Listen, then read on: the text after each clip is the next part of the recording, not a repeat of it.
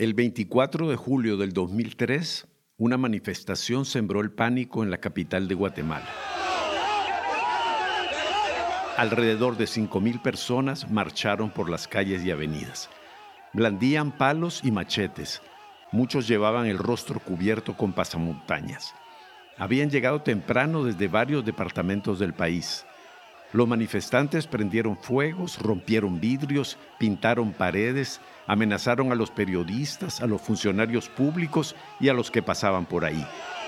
El jueves 24 de julio pasará la historia no solamente por los disturbios que lo convirtieron en un jueves negro, sino también por la masiva expresión de república. Las imágenes de hombres encapuchados adueñándose de la ciudad impactaron a un país aún traumatizado por la guerra. Los que pudieron se encerraron en sus casas, las calles eran un peligro mortal, decían los medios de comunicación.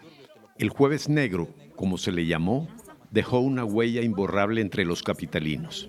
Desde tempranas horas de la mañana, cientos de personas, hombres y mujeres, con machetes, palos y pasamontañas, llegaron a la Corte de Constitucionalidad, a la Corte Suprema de Justicia y al centro... La protesta fue organizada por el partido de gobierno, el Frente Republicano Guatemalteco un partido dirigido por dos hombres, el presidente de la República, Alfonso Portillo, y el presidente del Congreso, Efraín Ríos Montt. Ríos Montt, el exdictador, el general de las masacres y de los tribunales de fuero especial. ¿Por qué sembrar el pánico en un país que gobernaba? Ríos Montt quería presentarse a las elecciones presidenciales del mismo año. Sin embargo, la Corte Suprema le dijo que no la Constitución prohíbe la candidatura de personas que han dado un golpe de Estado. Y ese era el caso de Ríos Montt. Esta decisión enfureció al viejo general. Llamó a una manifestación, advirtió de antemano que esta sería violenta. Quisiera argumentar que va a haber momentos en que probablemente se salga del control del Comité Ejecutivo Nacional las, algunas acciones de algunos simpatizantes. Ríos Montt cumplió su amenaza. Sus propios diputados estaban en la protesta. Entregaban palos a los manifestantes. Los periodistas sufrieron más que nadie de esa violencia. El FRG los declaró enemigos, varios fueron vapuleados, uno de ellos fue rociado con gasolina.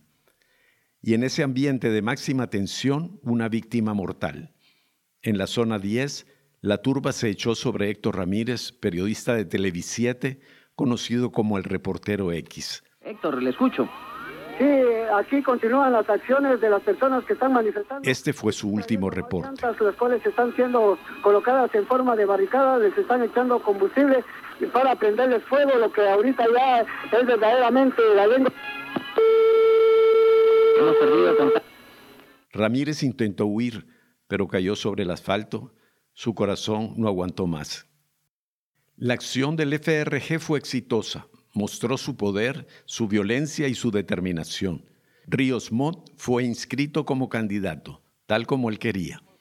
Que además de proteger la vida y la propiedad individual, garantizó el bien común mejorando la calidad de vida de los más necesitados. Y no hubo muertes extrajudiciales. Por la seguridad, del Estado y la justicia, con salud, educación y trabajo, este 9 de septiembre, vote por la mano azul del FRG. Luego, el general perdió las elecciones, quedó de tercero. Pero algo más grande se jugaba en aquel jueves negro. Uno de los blancos de la protesta fue el centro empresarial, una torre de oficinas en la zona de negocios. Los manifestantes amenazaron con quemar el edificio. 900 empleados, muertos de miedo, se atrincheraron en sus oficinas por más de 12 horas. La policía no se movió para rescatarlos. Desde hace casi 100 años, cuando se fundó el primer negocio que dio origen a lo que hoy es Corporación Multiinversiones, el centro empresarial es la sede de Corporación Multiinversiones. Este conglomerado guatemalteco maneja 300 empresas en 14 países. Invierte en sectores como la comida rápida, la infraestructura, la telefonía móvil y la energía. En 1971 nace en Guatemala Pollo Campero y un año más tarde se expande hacia Centroamérica, iniciando por El Salvador. En 1988 iniciamos nuestras operaciones en el sector de la construcción. En 1993 lanzamos la División de Finanzas de la Corporación. Y en el año 2004... Esta corporación es el buque insignia de la oligarquía nacional. Su presidente en aquellos años, Dionisio Gutiérrez, es uno de los hombres más ricos del país. Una dura batalla se había encendido en Guatemala. Por un lado, los empresarios llamados tradicionales, como Dionisio Gutiérrez, forman una élite constituida por familias poderosas que, desde la colonia, mantienen el poder real. Son los que siempre han maniobrado detrás de gobiernos dóciles. Son los que se sirven del Estado para acaparar una porción siempre mayor de la riqueza nacional. Enfrente surgía una nueva generación de empresarios, los emergentes, una clase de nuevos ricos que año con año competían mejor por los negocios y el poder. Entre ellos había empresarios más dinámicos que los tradicionales, pero también personajes que hicieron fortuna con la corrupción, el tráfico de drogas y el lavado de dinero. Algo que comparten, es cierto, con muchos tradicionales. Alfonso Portillo fue el mejor socio de este grupo durante sus cuatro años en el poder. Un odio profundo, atávico, se formó entre Portillo y Gutiérrez, un odio que escaló a nivel de guerra abierta con el ataque al centro empresarial. En el 2007, cuatro años después del Jueves Negro, se creó la Comisión Internacional contra la Impunidad en Guatemala. Su objetivo era desmantelar a los grupos criminales incrustados en el Estado. De inmediato, la CICIG se encontró en el fuego cruzado entre estos dos grupos que luchaban por el poder.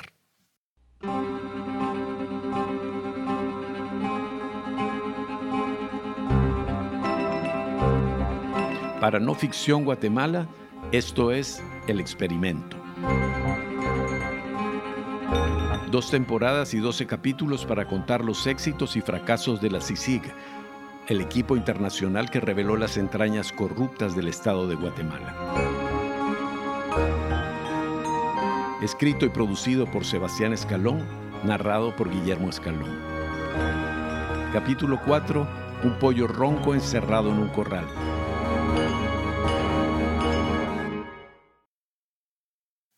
Pollo ronco, le dicen por la voz, esa voz rasposa tan acorde al personaje. Sí, aló, buenas tardes, presidente. ¿Me, escucha? Sí, perfectamente. Ah, qué bueno. ¿Cómo le está tratando el, el confinamiento y esas cosas? Pues a veces se espera uno ahí porque ya llevo cuatro meses aquí metido en esa capa, pero sin ver a nadie ni a los amigos. Alfonso Portillo es uno de los políticos más hábiles del periodo democrático. Portillo es el prototipo mismo del oriental simpático, mal hablado y bromista, un sacapaneco de pura cepa. Uno de sus talentos especiales es poderle decir a todos lo que quieren oír. Pasa de un discurso de izquierda a uno de derecha sin dejar de ser el mismo. Puede defender la justicia y el Estado de Derecho y al mismo tiempo defender su propia impunidad. Como aquí, cuando habla de la creación de la CICIG, una comisión que su gobierno intentó establecer en el 2003. Porque hoy, más que nunca, la situación del país demuestra que estábamos en lo correcto. Estábamos en lo correcto en el sentido de que el país no tiene instituciones, que tenemos un poder judicial capturado por el crimen organizado y las élites económicas, que tenemos un Congreso también atravesado por el crimen organizado y las élites económicas, y que en Guatemala no había ni ha existido Estado de Derecho. Interesante en mi caso es que fui yo el primer perseguido político por la CICIC y hoy, después de que viví lo que viví, sigo creyendo que no era una idea errónea y que necesitamos una CICIC para empezar a fortalecer nuestras instituciones. Portillo, de 51 años, es sociólogo y economista formado en la Universidad Autónoma de México. Su vida es una novela tropical. En los años 70, mientras vivía en Guerrero, en el sur de México, se acercó a los movimientos indigenistas. Se unió también a la guerrilla guatemalteca, al ejército guerrillero de los pobres. No era combatiente, pero fue uno de sus cuadros políticos en el exilio. También era profesor en la Universidad Autónoma de Guerrero. Un hecho ocurrido en 1982 puso fin a su carrera docente. Tras una fiesta, Portillo disparó contra dos estudiantes y los mató logró escapar de la justicia. Este hecho nunca se esclareció, pero Portillo asegura que fue en defensa propia. En 1989 regresó a Guatemala, dejó la lucha subversiva y se integró al partido de gobierno, a la democracia cristiana. En 1994 fue electo diputado y de inmediato se pasó al FRG, el Frente Republicano Guatemalteco. Esto fue más que un vulgar acto de transfugismo político, fue un viraje ideológico. El FRG era el partido del general Ríos Montt. Portillo se pasó al bando de los militares, al de los que desataron una campaña de masacres, un genocidio contra la población indígena. Esta pirueta es todo un clásico centroamericano. Lo importante es que el general Ríos Montt es un hombre con gran experiencia, con gran visión, con gran madurez con el transcurso del tiempo. Tener a un hombre como el general Ríos Montt es una garantía de estabilidad, de madurez y de discusión. En 1999, Ríos Montt cedió a Portillo la candidatura presidencial y Portillo ganó fácilmente con el 64% de los votos. Su discurso populista antiélites le dio la victoria. La muerte de los dos estudiantes mexicanos le sirvió de argumento de campaña. En un país golpeado por la delincuencia, los votantes querían a un presidente capaz de matar.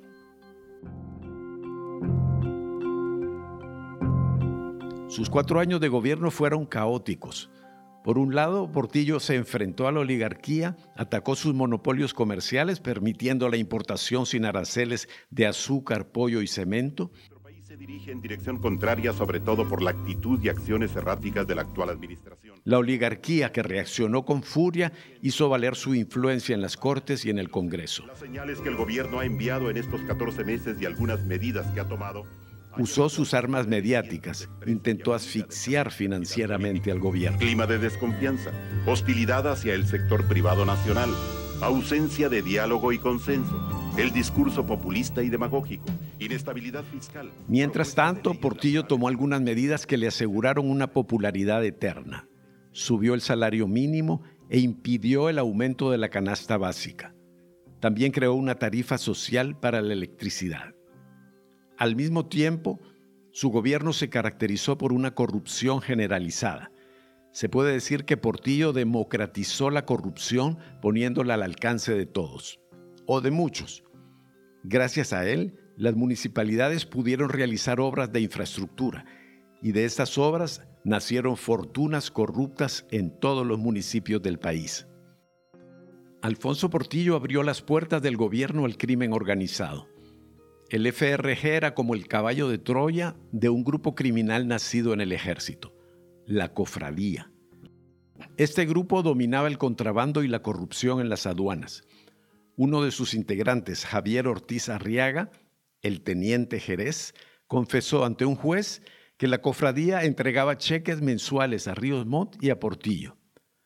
Su gobierno además saqueó sin medida las arcas del Estado hizo del Ministerio de la Defensa una piñata para sus amigos. En el 2004, la fiesta terminó para el FRG. Ríos Montt perdió en primera vuelta las elecciones y para la oligarquía las cosas volvieron a su cauce normal. El presidente electo, Oscar Berger, gobernaría para ellos. Dos días antes de entregar el poder, Alfonso Portillo dio un último discurso ante campesinos de Jalapa. Y dicen y acusan al presidente Portillo de un montón. El gobierno más corrupto de la historia, dicen, los ladrones. Fíjense, qué lindo. El ladrón grita, ahí va el ladrón. Qué lindo, ¿eh? Los que saquean el pueblo, los que no respetan el salario mínimo, ya le aumentaron al pollo, ya le aumentaron a la sal, ya le aumentaron al azúcar, ya le aumentaron a la harina. ¿A dónde van a ir a parar? Señores azucareros, ojo, tengan cuidado. Tengan cuidado, no abusen de este pueblo. No crean que este pueblo es de. Pero estas advertencias ya no tenían peso. Fuera del poder, dos opciones quedaban a Portillo, la cárcel o el exilio. Escogió el exilio y regresó a México.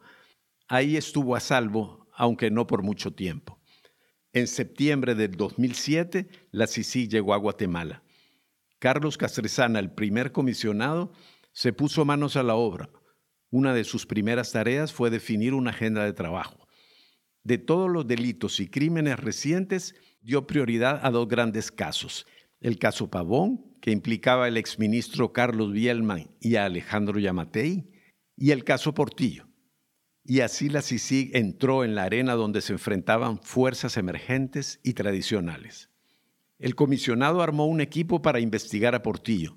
Flor Galvez, joven abogada guatemalteca, fue parte de ese equipo. Ella fue la encargada de presentar el caso Portillo ante los jueces. Eh, cuéntame justamente del, caso Portillo. ¿Qué, es el caso Portillo? no sé si me lo podrías explicar así en... En, chiquito. En chiquito, sí.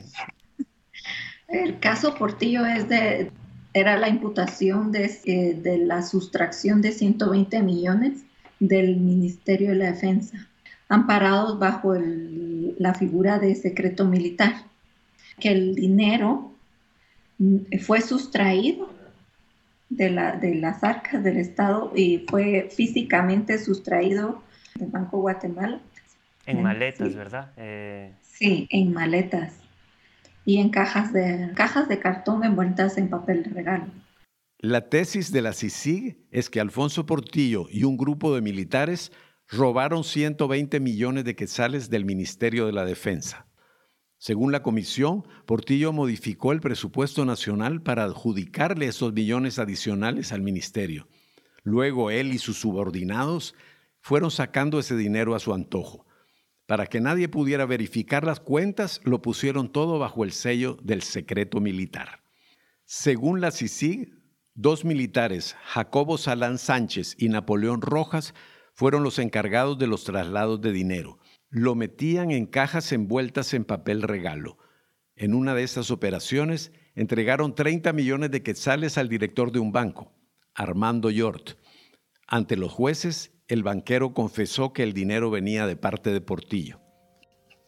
Cuando la CICIG empezó a investigar el caso, el expresidente seguía refugiado en México. En octubre del 2008 fue extraditado a Guatemala. Detenido en el aeropuerto de La Aurora, un juez le devolvió la libertad.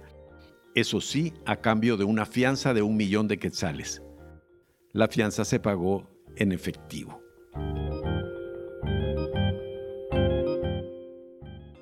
Los investigadores de la comisión acumularon documentos y testimonios para trazar el camino del dinero robado. La CICIG armó el rompecabezas e identificó a los principales sospechosos, ministros, banqueros, oficiales del ejército, entre los cuales el propio hijo de Efraín Ríos Montt. La CICIG investigó una serie de transferencias bancarias internacionales. Portillo había mandado dinero a Suiza, Luxemburgo y Francia. También había lavado dinero por medio de bancos norteamericanos. Para estas averiguaciones, la CICI recibió una ayuda inesperada, la de la Embajada de los Estados Unidos. Por supuesto, mientras investigaba a Portillo, la CICI gozó de todo el apoyo y amistad de la élite empresarial. La oligarquía había apoyado la creación de la CICIG. Ahora querían que la CICIG les devolviera el favor persiguiendo las redes del FRG. Carlos Castresana cultivó buenas relaciones con Dionisio Gutiérrez durante esos primeros años buenas relaciones que quizá fueron más allá de lo correcto. Yo le hablo esto porque los oficiales de seguridad de Carlos Castresana, que eran compañeros de nosotros, me empezaron a decir. Seguro recuerdan a Giselle Rivera, la fiscal de la CICI que llevó los casos Pavón y el Plan Gavilán. Giselle, los informes y todas esas cositas que Castresana te pide que le hagas, él va y se las pone en PowerPoint a Dionisio Gutiérrez. Y no solo lo del caso eh, de esta estructura, sino lo del otro presidente que era un sinvergüenza que se había ido para México. Sí, Alfonso Portillo. Ajá. Los Gutiérrez tenían un interés bruto en Portillo por lo de los impuestos, porque fue el único que le logró, se le metió entre ceja y ceja cobrar impuestos a él, a ellos. Otro investigador de la comisión nos dijo haber escuchado lo mismo en boca de los guardaespaldas de Castresana. El comisionado habría hecho una presentación en PowerPoint de los avances del caso Portillo en la casa de Dionisio Gutiérrez. Estuvieron presentes otros directivos de la Corporación Multiinversiones y algunos periodistas. Castresana no quiso dar declaraciones a no ficción. Esa cercanía del fiscal español con las élites empresariales permite a Portillo decir lo siguiente. Yo sabía que se venía una persecución, sobre todo encabezada por las élites económicas, porque por primera vez una política económica independiente en contra de los monopolios, en contra de los privilegios, y no pedimos permiso para diseñar nuestra política económica. Entonces lo sabíamos. Después me enteré que, por ejemplo, Dionisio Gutiérrez, Juan Luis Bosch, Álvaro Colón, Stephen McFarlane, Dionisio Gutiérrez, se reunían para planificar mi persecución. Entonces, por eso digo que fue una malograda, sí, sí, al principio. Se reconstruyó a partir de la llegada del señor Velázquez. Pero claro, Portillo omite un detalle. Los indicios de corrupción que lo señalaban, con o sin el apoyo de las élites, la CICIG tenía que investigarlo. Pero esto ilustra un punto clave en la historia de la CICIG. La comisión nunca pudo aislarse del juego político. Era imposible. Con cada nueva investigación, unos salían favorecidos y otros perjudicados. Y claro, los perjudicados clamaban que todo era un complot de los favorecidos. Juraban que la CICIG era el instrumento de sus enemigos o que se había politizado. Más adelante, en el 2017, los perseguidos fueron tan numerosos que decidieron unirse. Se formó el llamado Pacto de Corruptos. Hicieron de la CICIG su enemigo común.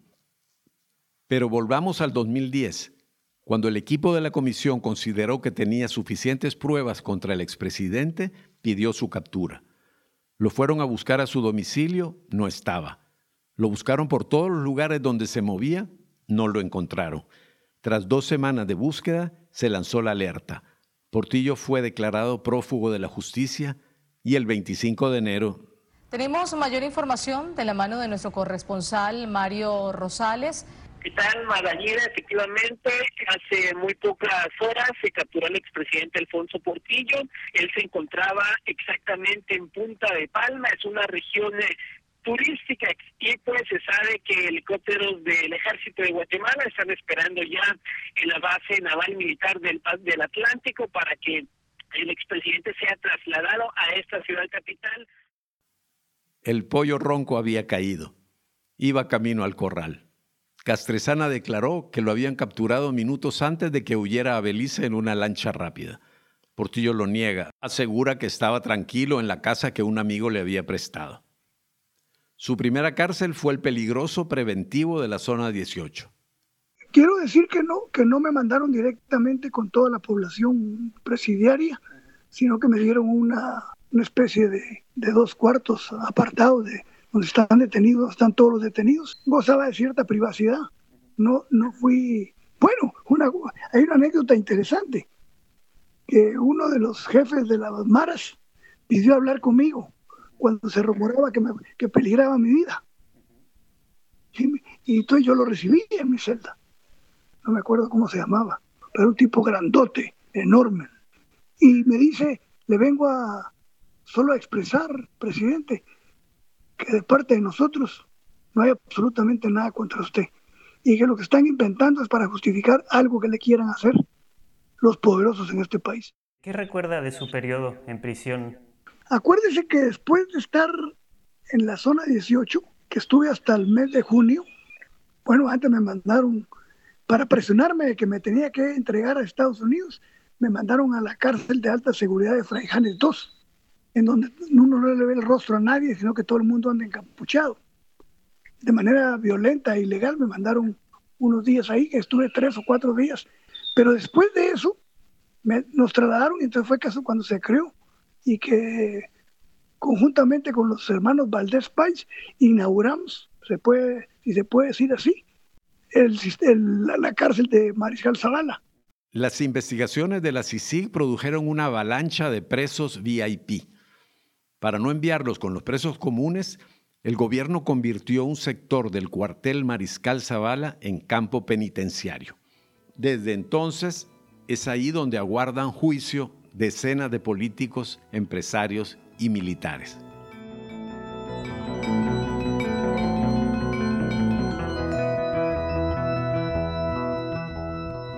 Alfonso Portillo tuvo que esperar un año para ser juzgado. 12 meses en los que pasaron muchas, muchas cosas. En junio, Castresana renunció. En agosto, el nuevo fiscal Francisco Dalanese tomó las riendas de la CICIG. Alejandro Yamatei, investigado por la masacre de Pavón, fue capturado. Carlos Bielman fue detenido en Madrid y ese mismo mes una mujer fue nombrada por primera vez fiscal general. Claudia Paz y Paz.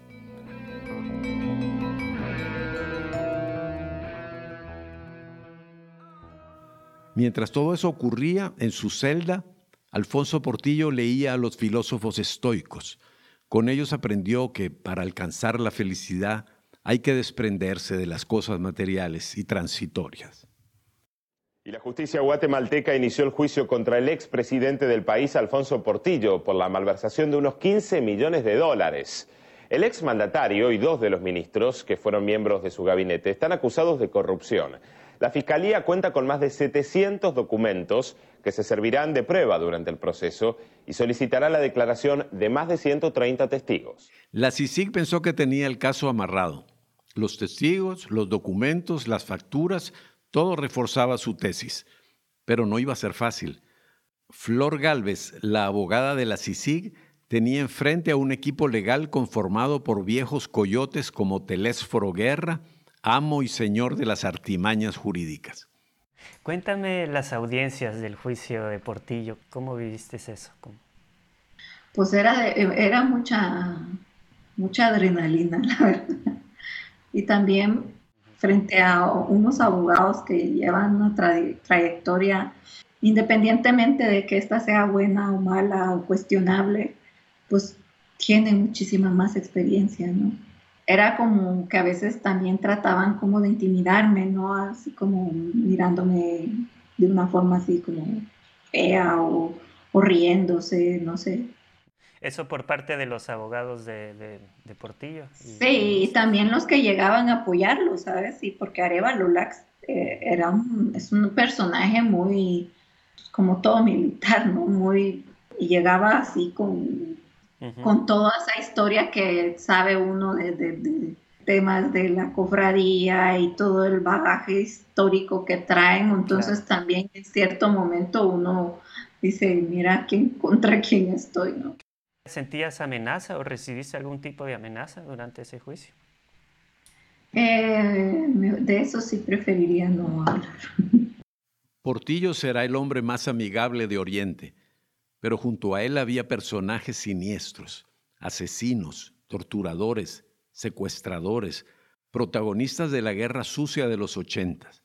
La cofradía, ese grupo criminal surgido de la inteligencia militar, también estaba en el banquillo de los acusados. Durante cuatro meses el juicio avanzó a trancas y barrancas y en mayo del 2011, en un fallo dividido de dos juezas contra una, Portillo fue declarado inocente. Ese día en la torre de tribunales, la fiscal general, Claudia Paz y Paz, indignada, dio declaraciones a la prensa. Existía suficiente prueba para emitir una sentencia condenatoria. Prueba sólida, prueba documental, también prueba testimonial, pero es un fallo que está dictado en el marco del Estado de Derecho y nosotros también vamos a utilizar los recursos del Estado de Derecho para impugnarlo.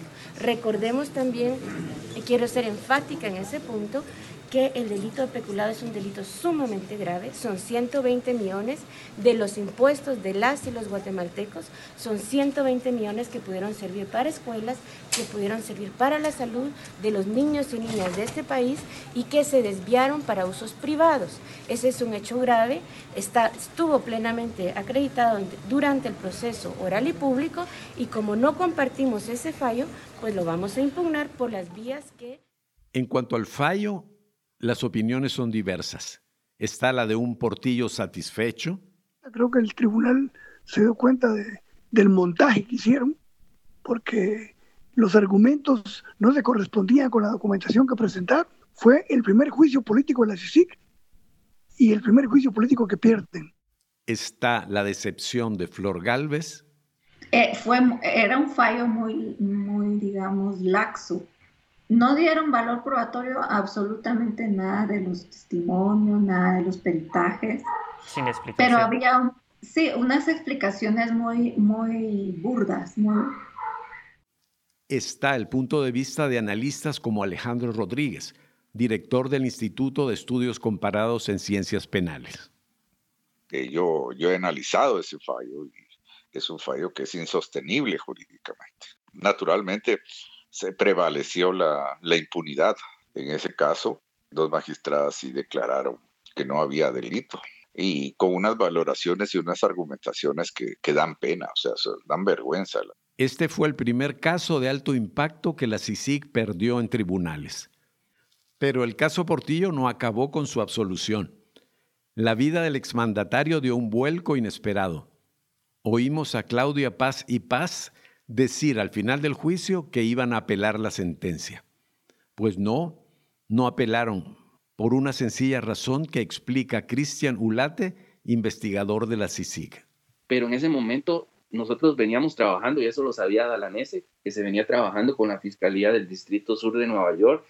Dalanese lo que dijo es, no se casa la sentencia, o sea, no se presenta recurso de apelación para que la sentencia quede firme. Y una vez que la sentencia quede firme, entonces se pueda proceder con la extradición. Entonces, si no, aquí no lo vamos a lograr, dijo, aquí no lo vamos a lograr, que vaya a, una justicia en la que creo que sí va a recibir justicia.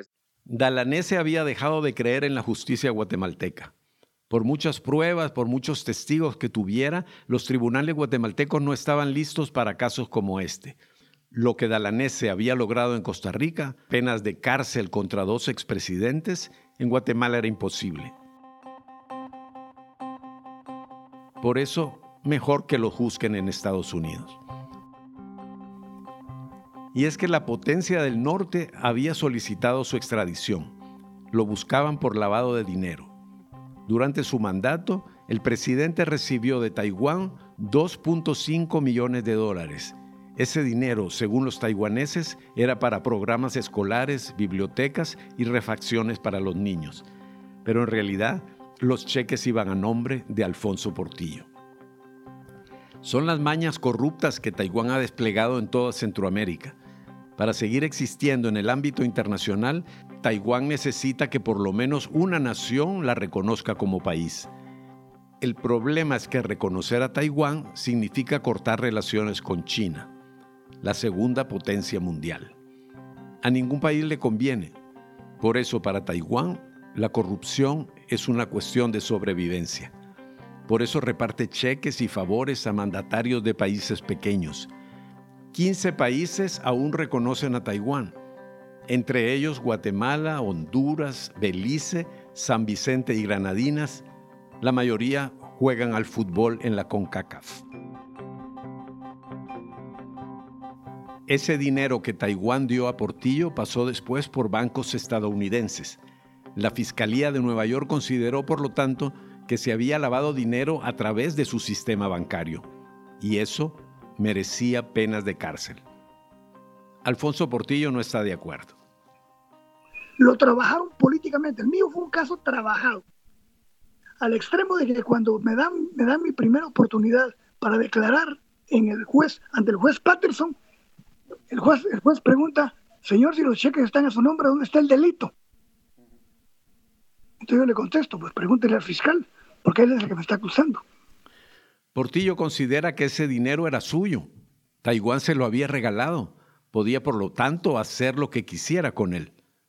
Pero eso no cambió nada a su destino. Y que tras agotarse todos los recursos interpuestos en la Corte de Constitucionalidad y la Corte Suprema de Justicia, la Cancillería inició los trámites administrativos del procedimiento de extradición. Ya en Estados Unidos, Portillo entendió que las reglas eran diferentes. Frente a él tenía a Prit Barara, un fiscal temido por corruptos y narcos del mundo entero. No le quedó otra opción que declararse culpable. Y no porque tuviera remordimientos. Como cuando uno está allá, aprende y platica con los demás presos y, le cuentan experiencias y, conoce hasta abogados que están detenidos y le van contando una historia. Que los Estados Unidos no se va a dejar ganar un juicio. ¿Y por qué? Porque si a usted lo declaran inocente, después de haber estado dos, tres, cuatro, cinco años en la cárcel, usted puede hacer una demanda multimillonaria que complica las finanzas del Poder Judicial norteamericano. Entonces los Estados Unidos no se da el lujo. Los Estados Unidos dice negociemos y así ganamos el 95% de los casos. El 5% de los casos se van a juicio. Es cierto. Entonces uno sabe que si es inocente y corre el riesgo de que lo condenen, si uno podía haber salido en tres años, se va a estar 10 o 15. La lógica dice, prefiero negociar, pagar los tres años. Lo que dice Portillo es cierto. En Estados Unidos solo el 5% de los casos van a juicio.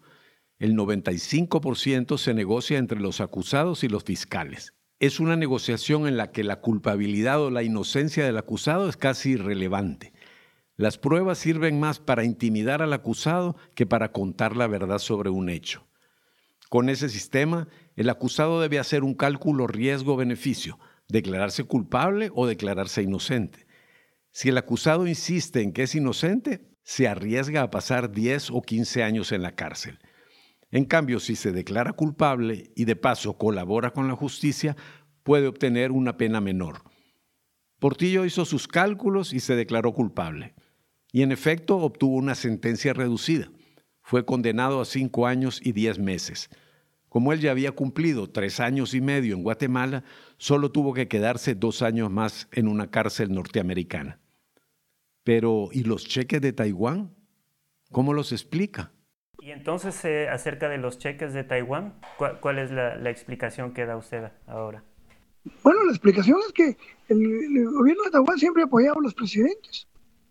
Y no solo a mí, de otros países. A mí me apoyó para comprar una casa habitación y pues yo la acepté. Pero ese es a cambio de algo, ¿no? No, no.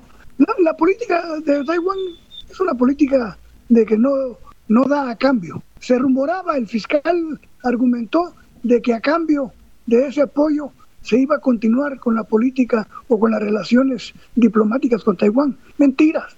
Ahí están las relaciones con Taiwán, viendo cómo apoya más a Guatemala. Y nunca ha habido peligro, a pesar de que Taiwán se ha quedado un poco sola. Ya lo dejó Panamá, lo dejó Costa Rica. El Salvador. ¿verdad? El Salvador, ¿verdad? Pero falso que yo recibí ese dinero a cambio de mantener las relaciones diplomáticas con Taiwán. Si le creemos, a Taiwán le gusta comprar casas a los presidentes y repartir dinero a cambio de nada. ¿Quién es uno para opinar sobre las tradiciones de otras culturas? Dos años después, Portillo volvió a Guatemala y fue recibido como un héroe por los suyos. Intentó volver a la política, pero sin éxito. Ahora asegura que esa etapa se quedó atrás, que ya está viejo, que ahora su papel es otro, que es hora para él de escribir sus memorias. Sin embargo, la historia de la corrupción del FRG no ha terminado. Los dos militares que llevaban el dinero en cajas envueltas en papel de regalo fueron condenados. Cinco años de prisión. La teoría de la CICIG sobre el asalto al Ministerio de la Defensa quedó probada con esa sentencia. Sin embargo, los oficiales siguen libres.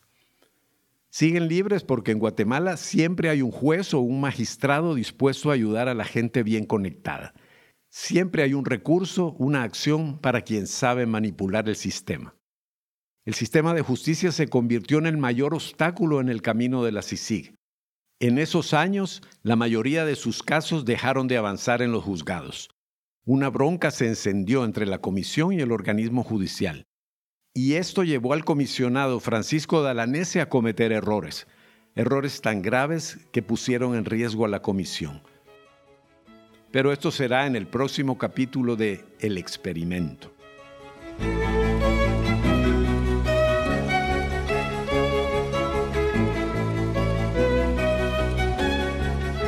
El Experimento es un podcast producido por No Ficción Guatemala.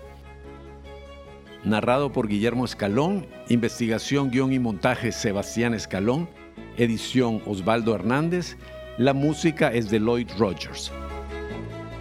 El experimento ha sido posible gracias al apoyo de la Seattle Foundation y del National Endowment for Democracy.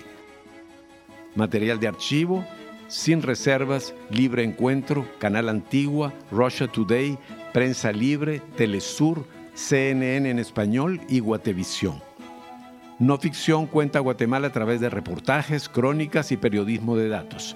Búscanos en Twitter, Facebook, Instagram o en nuestra página web.